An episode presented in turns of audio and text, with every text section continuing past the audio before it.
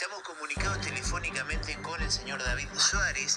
Él, junto con sus compañeros transportistas de personas con discapacidad, están haciendo una acción de protesta en el nudo vial de la provincia de Mendoza. Vamos a hablar con él para que nos cuente de qué se trata. David, buenos días. Gracias por atendernos. Hola, muy buenos días, Roberto. Mucho gusto. Cuéntenos qué es lo que está ocurriendo, qué están haciendo esta protesta y a quién representan ustedes. Bueno, eh, Roberto, mi nombre es Sergio David Suárez. Yo soy representante nacional de transporte de la Asociación de Prestadores de Discapacidad Unidos. Tenemos sede en todo el país y bueno, hoy nos hemos movilizado en las distintas ciudades, en los puntos más representativos para llevar adelante el reclamo de los transportistas que transportamos personas con discapacidad. Fundamentalmente, este, resaltando el, el atraso que tenemos en el aumento del nomenclador, a nosotros nos regula y tenemos una trampa arancelaria, nosotros nos pagan por kilómetro, que data del año 2019, nos otorgaron recién un 10% de aumento en el año 2020, pero lo que es el aumento de costos, combustibles y demás, están haciendo que hayamos perdido el 30% del sector durante el 2020 y que sea absolutamente inviable nuestra actividad y por ende una reducción de prestaciones para las personas con discapacidad. David, esos aranceles que ustedes eh, los tienen atrasados, ¿quién los paga? ¿Los paga el familiar de la persona con discapacidad o lo paga una obra social como PAMI? Nosotros trabajamos directamente con obras sociales. Eso quiere decir que el afiliado no nos paga directamente a nosotros. El inconveniente lo tenemos con el atraso de muchas obras sociales, sindicales y prepagas que quedan nucleadas bajo la Superintendencia de Servicios de Salud. PAMI, que es un órgano descentralizado, también tenemos atraso. Y también tenemos atraso con la obra social provincial, OSEP de la provincia de Mendoza. O sea que es un reclamo generalizado.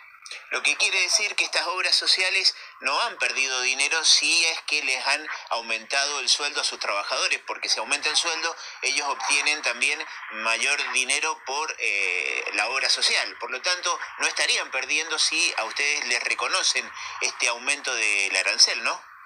Absolutamente. El, el inconveniente radica que hay una reducción de, de- costos y bueno, eh, seguramente nosotros somos ese, ese punto de inflexión. En el 2020, te comento Roberto, no pudimos trasladar, nosotros hacemos transporte efectivo de personas, no pudimos realizarlo por la pandemia.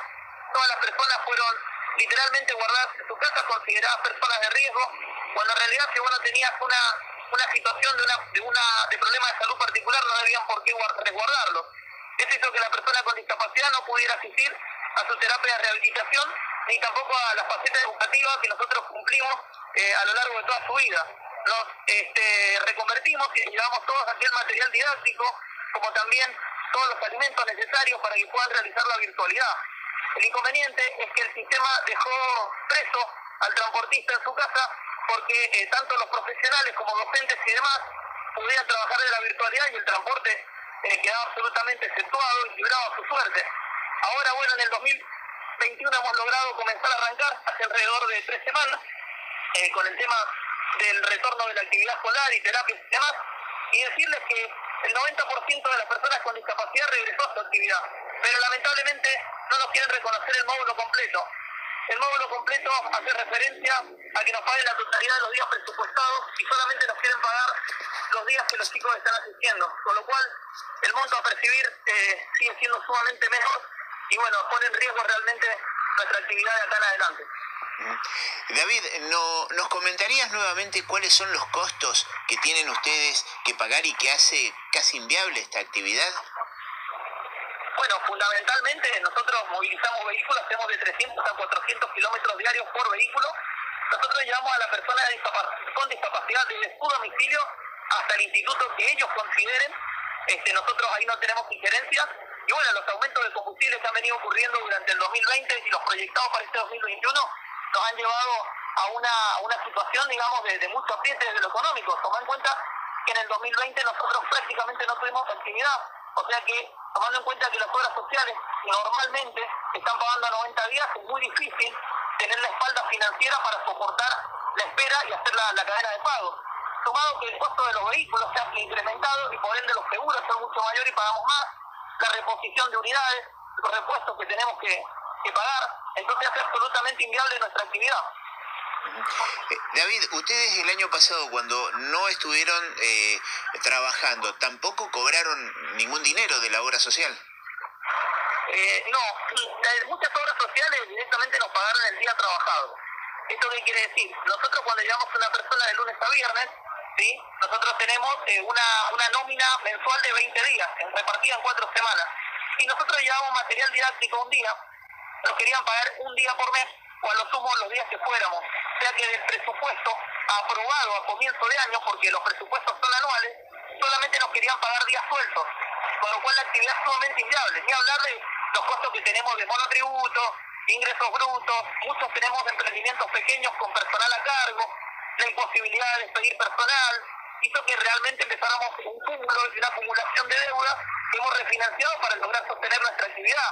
Lo que le pedimos al directorio, que se iba a reunir el pasado 24 de febrero en Cava, es que finalmente otorgue el valor que necesitamos de aumento al kilómetro. Hoy por hoy, el valor sin dependencia, esto es la persona con discapacidad sin acompañante, nos pagan 30 pesos con 74 centavos por kilómetro recorrido. Nosotros, según los estudios de costo que hemos hecho, estamos atrasados entre un 80 a un 100% este, en relación a lo que percibíamos en el 2019. Estamos solicitando un aumento de emergencia de al menos el 50%. El tema es que ese aumento no ocurre y bueno, los aumentos sucesivos de combustible, tomando en cuenta que el motor principal de nuestra actividad es el, el, CNC, si no sería absolutamente inviable hacerlo con un combustible líquido, este sigue también aumentando, aunque también tenemos camionetas grandes, de grandes proporciones, que utilizan el, el, el diésel. Y bueno, en el último mes llenar un tanque de una camioneta diésel rondaba los 8 mil pesos y ahora ya sale 9 mil. Entonces los costos se siguen acumulando y, bueno, la verdad que se, se, torna insostenible la situación. Teniendo en cuenta justamente de que las obras sociales el año pasado no, no, no les pagaron como correspondía, quiere decir que han hecho un ahorro, podrían, eh, eh, podrían eh, actualizarle los aranceles sin tener ningún tipo de pérdida, porque ellos se ahorraron mucho dinero el año pasado, ¿es así? Sí, nosotros creemos que sí. A ver, la persona que se encuentra en relación de dependencia y tiene una obra sindical, le hacen el descuento por bono de sueldo, o sea que el descuento fue efectivo. Eh, en las prepagas por ahí lo que nos dicen a nosotros es que, bueno, ellos han tenido una pérdida de asociados, que bueno, el que paga la prepaga lo hace de manera voluntaria y de alguna manera justifican el, el digamos, la, baja percepción para nuestra actividad. El tema que repito, eh, a todas las este, prestaciones que trabajan en discapacidad se les ha seguido pagando al transportista no. Entonces entendemos que de alguna manera fuimos esa, ese, personal este, que pudo ser sacrificable dentro de la pandemia, pero más allá de, sacarle el tinte económico a nuestra actividad, están eh, menospreciando eh, las prestaciones de las personas con discapacidad. Si cada vez perdemos más transportistas, las personas van a tener una menor cantidad de ofertas para que las trasladen a su actividad.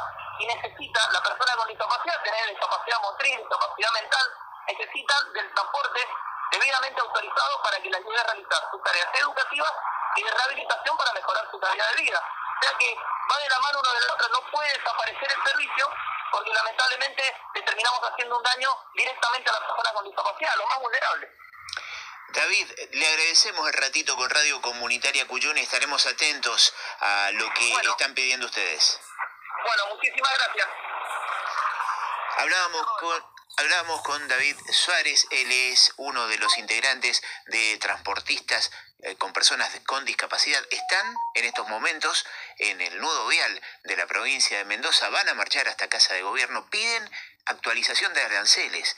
Los costos que están teniendo por estos momentos los transportistas son muy altos y este, no alcanza el dinero para pagar los costos.